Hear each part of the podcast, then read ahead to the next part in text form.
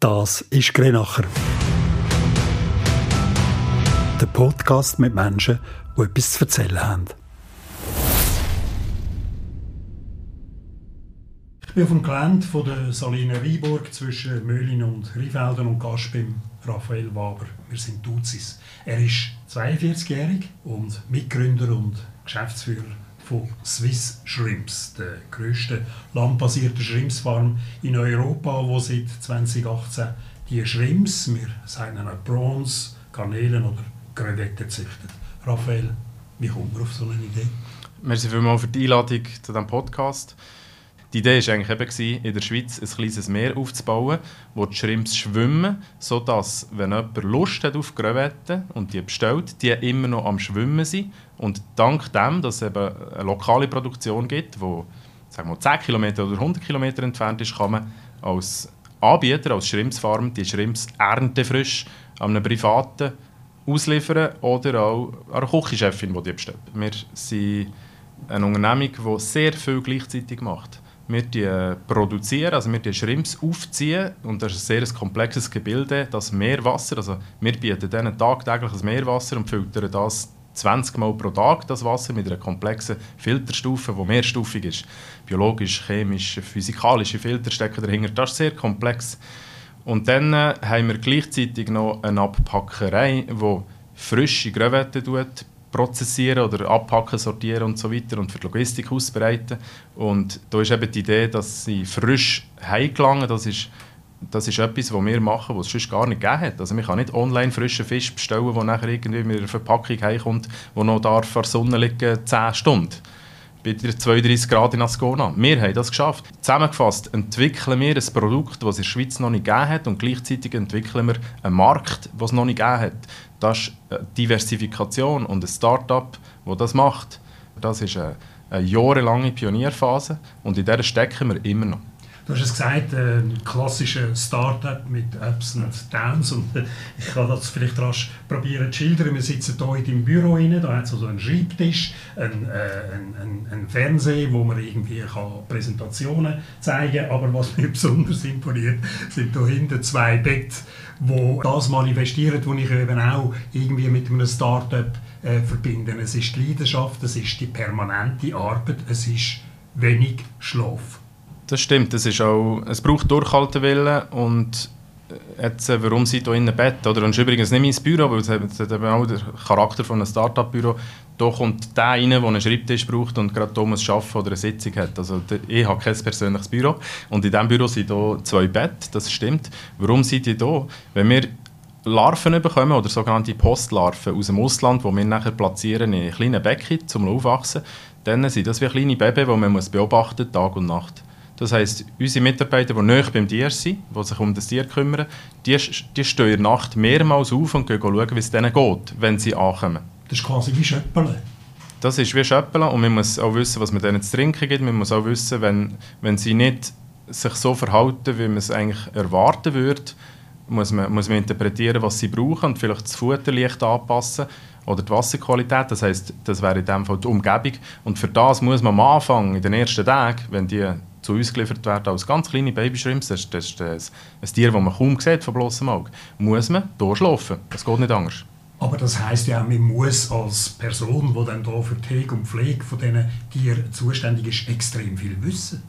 Das ist ein ganz wichtiger Punkt. Und je mehr man sich mit lokalem Shrimp-Farming von Gröwet auseinandersetzt, desto mehr Felder gehen wieder auf. Oder? Am Anfang als Startup denkt man, ja, wir machen jetzt einfach eine Shrimps-Farm und dann die Shrimps drin und ernten sie dann und verkaufen sie im Verlauf der Jahre merkt man halt, dass man da und dort etwas noch nicht so ganz verstanden hat. Und manchmal, wenn man richtig reflektiert, muss man auch sagen, dass man manchmal gar nicht die richtige Person ist für irgendeinen bestimmten Arbeitsablauf, weil man eben die Tiere nicht kennt, schon seit Jahrzehnten. Das ist uns auch bewusst, bewusst worden. Letztes Jahr ganz konkret haben wir irgendwann mal uns müssen sagen, wir brauchen eigentlich jemanden, der die Tiere schon seit Jahrzehnten kennt und mit denen geschafft hat das ist, also wenn wir einen Link machen zur Landwirtschaft, wir finden in der Schweiz ganz viele Bauern, die zum Beispiel seit Jahrzehnten Säu züchten oder Säu aufmästen oder auch Rinder. In der Schweiz ist das alles vorhanden, bei Fischen auch, Regenbogenforellen, da findet man Hunderte, die sehr viel Wissen haben. Bei Grevetten, und jetzt reden wir noch von 2'500 verschiedenen Gröwettenarten und wir, ein, wir haben eine bestimmte Gröwettenart, ist das nicht so einfach. Da haben wir dann eine andere Art Fachkräftemangel. Da braucht man wirklich fachspezifisches Know-how, das man nicht in der Schweiz findet, nicht in Europa findet und unsere Art kommt eben aus dem, vom Pazifik, also Golf von Mexiko oder auch Ecuador. Und das heisst, aus diesem Grund haben wir rekrutiert letztes Jahr und Know-how reingeholt von Ecuador. Und die Leute die arbeiten jetzt hier und schlafen manchmal auch hier? Es schlafen nicht nur die hier, aber die, das ist ein Ehepaar jetzt im Speziellen, das wir angestellt haben und die haben äh, wirklich sehr viel Erfahrung mit genau diesen Tieren. Die kennen, wir sagen dann auch Schrimpsflüsterer, die kennen das Tier, wissen, was das für Bedürfnisse hat. Und jetzt braucht es aber noch andere Leute, die diese Umgebung kreieren, wo das Tier braucht, um einen gewissen, äh, in einem gewissen Alterszustand. Oder also zum Beispiel, wenn es 5 Tage alt ist, braucht es etwas anderes, als wenn es 15 Tage alt ist oder 35 Tage alt ist. Oder? Ich rede jetzt auch von, vielleicht von Salinität oder von Futter, Korngröße oder Futterlebung oder Todesfutter. Das ist sehr differenziert. Und wir merken jetzt, wo die da sind, wie, wie sich eben differenzierte Welten auftun. Also das Startup ist in dem Fall auch ein unheimlicher Lernprozess. Ja, und ein Startup ist ja eigentlich mal kein Startup mehr. Das heisst, ich frage mich immer wieder, wenn Sie mit kein Startup mehr? Oder, das gibt nicht, es gibt nicht in der Startup-Welt eine Definition, wo man sagt, das ist kein Startup mehr. Meine eigene Definition ist so ein bisschen, wir sind nicht mehr Startup, wenn wir können sagen, so, die Strukturen sind da, wir haben es geschafft, es kommt gut, wir können jetzt wachsen in aller Ruhe. Und das ist, das ist bei uns noch nicht der Fall. Wir sind in einer Pionierphase, immer noch. Das ist halt, weil es investitionsintensiv ist, weil es ein Produktionsbetrieb ist, der sehr viel macht, was noch niemand gemacht hat auf dieser Welt. Oder? Und äh, das ist bei uns, ja, bei uns zieht sich das ein bisschen die Länge, weil es so komplex ist. Und wir sind immer noch ein Pionier-Startup. Verliert man da nicht Geduld? Es gibt schon Leute, die Geduld verlieren.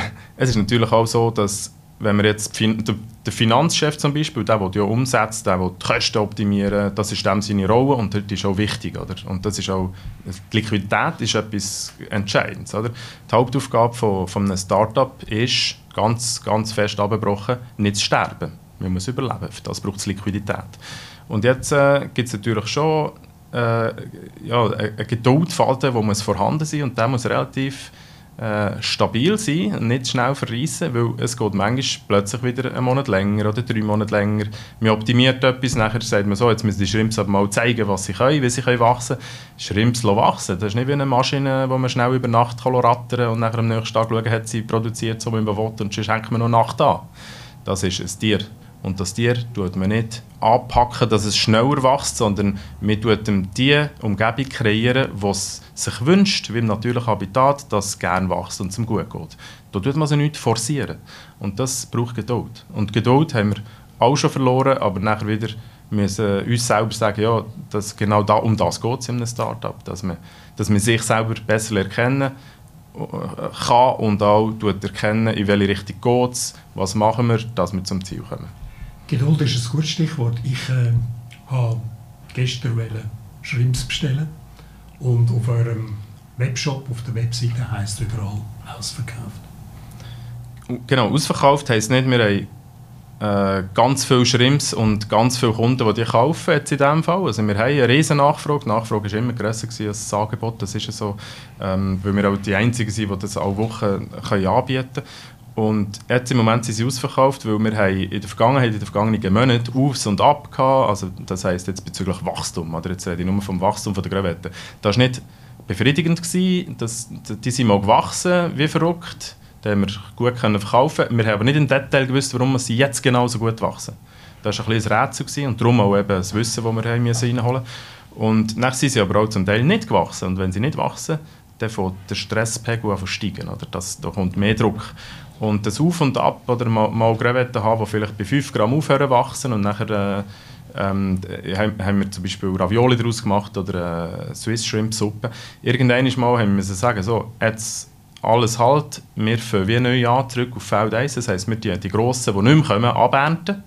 Und nachher fangen wir neu an mit den kleinen Postlarven, so, so wie ein Ross von hinten wieder aufzäumen und äh, die, Anlage reinigen hier und dort und die Abläufe noch optimieren. Und das kann man manchmal nur machen, wenn man nicht Shrimps drin hat oder in einem, in einem gewissen Kompartiment.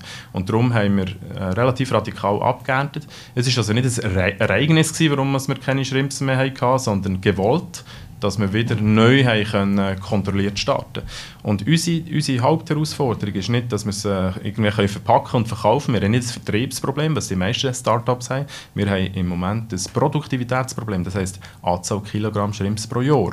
Bezüglich Grevette heisst das, wie lange geht es in Tag, bis eine Grevette 100, äh, 25 Gramm schwer ist. Und wir haben das Ziel, in 100 Tagen 25-grammige Grevette zu haben im Durchschnitt. Wenn jetzt das 300 Tage geht, dann ist das einfach zu lang. Und äh, dort haben wir einfach uns entschieden, dass wir äh, wie, äh, so radikal dahinter gehen, uns nochmal überall unter die Lupe nehmen, Massnahmen greifen. Und eine Massnahme war eben auch, gewesen, dass wir abgeerntet haben, um neu starten Und wenn man jetzt so ein bisschen in die Zukunft schaut, was geht dir durch den Kopf? Dass wir noch nie alle Steine haben umgedreht, das haben wir jetzt gemacht. Wir haben Wissen reingeholt mit den, dem ecuadorianischen Ehepaar. Wir wissen auch, dass wir es auch schon geschafft haben, dass sie gewachsen sind. Das heisst, die Infrastruktur ist da, es ist möglich. Es ist nicht so, dass wir irgendwie nicht einmal wissen, ob wir es irgendwann mal werden schaffen. Es geht aber darum, dass wir Charge für Charge für Charge immer kontrolliertes Wachstum herbringen und das Wachstum auch planbar ist. Das heisst, dass wir heute wissen, was wir in zwei Monaten oder in drei Monaten können ernten können. Wir gehen heute davon aus, dass wir im August wieder verkaufen können, dass sie dann also nicht mehr ausverkauft sind. Und wir haben zusätzlich noch Netzwerke aufgebaut, zum Beispiel ZHAW Aquakultur, also das ist so die Kapazität von der Aquakultur in der Schweiz. Die sind involviert im Projekt, jetzt das anzukurbeln, das Wachstum. Das, ist, das, das stimmt mich extrem zuversichtlich, weil dort ist Know-how, das wir nicht hatten, auch, auch bezüglich Prozess strukturieren. Und nachher ist, ist es auch noch so, dass die Schrimps zum Teil äh, Krankheitserscheinungen haben. Und dann... Äh, ist in der Schweiz kein Know-how da. Also wir können nicht einem Veterinär anrufen, ja, meine, meine Kuh ist krank, kannst du mal schauen. Das gibt es nicht. Das gibt es auch nicht in Europa. Es gibt aber eine Veterinärin in Tasmanien, die Spezialistin ist für die Grevettenart. Und die ist jetzt drei Tage da gewesen, das heisst, wir haben sie lernen kennen. Und wenn wir jetzt ein Gesundheitsthema haben, haben wir eine Anlaufstelle. Das ist auch Pionierarbeit, dass die zu uns kommt, wir sie lernen kennen und dass wir sie identifizieren überhaupt, dass es sie gibt. Das gibt einem auch Sicherheit, dass wenn mal etwas ist, können wir in einem Labor von Uni Bern zum Beispiel Gewebsschnitte machen, also die Histologie, und nachher senden wir die Bilder nach Australien und dort haben wir nachher ein Feedback, das qualitativ gut ist. Das ist aber schon noch verrückt, so ein lokal oder regional oder national basiertes Unternehmen, das dann aber irgendwie muss sich in der grossen Welt behelfen, um eben das Know-how, das Wissen irgendwie abzuholen. Das ist noch verrückt. Das ist ja so. Ich finde natürlich, dass man lokal produziert, es braucht ja Motivation. Und meine Motivation ist zum Beispiel die Reduktion von CO2-Emissionen. Wir halbieren CO2-Emissionen mit dem Schrimpsprojekt im Vergleich zu einem Kilogramm Import-Schrimps. Weil zum Beispiel Mangrovenwälder nicht abgeholzt werden müssen. Das ist ein wichtiger Grund. Also meine Motivation, das lokal äh, landbasiert zu realisieren, das Projekt, ist nicht unbedingt, dass wir äh, aus der Schweiz machen, so ein bisschen 1. August Fol Folkloreartig, dass äh, nur Schweiz ist gut, sondern äh, wir müssen das beste Wissen haben, was es auf der Welt gibt, aber auch die tiefsten CO2-Emissionen. Das wär's gewesen. Den nächsten Grenache gibt es bald überall dort, wo es Podcasts gibt.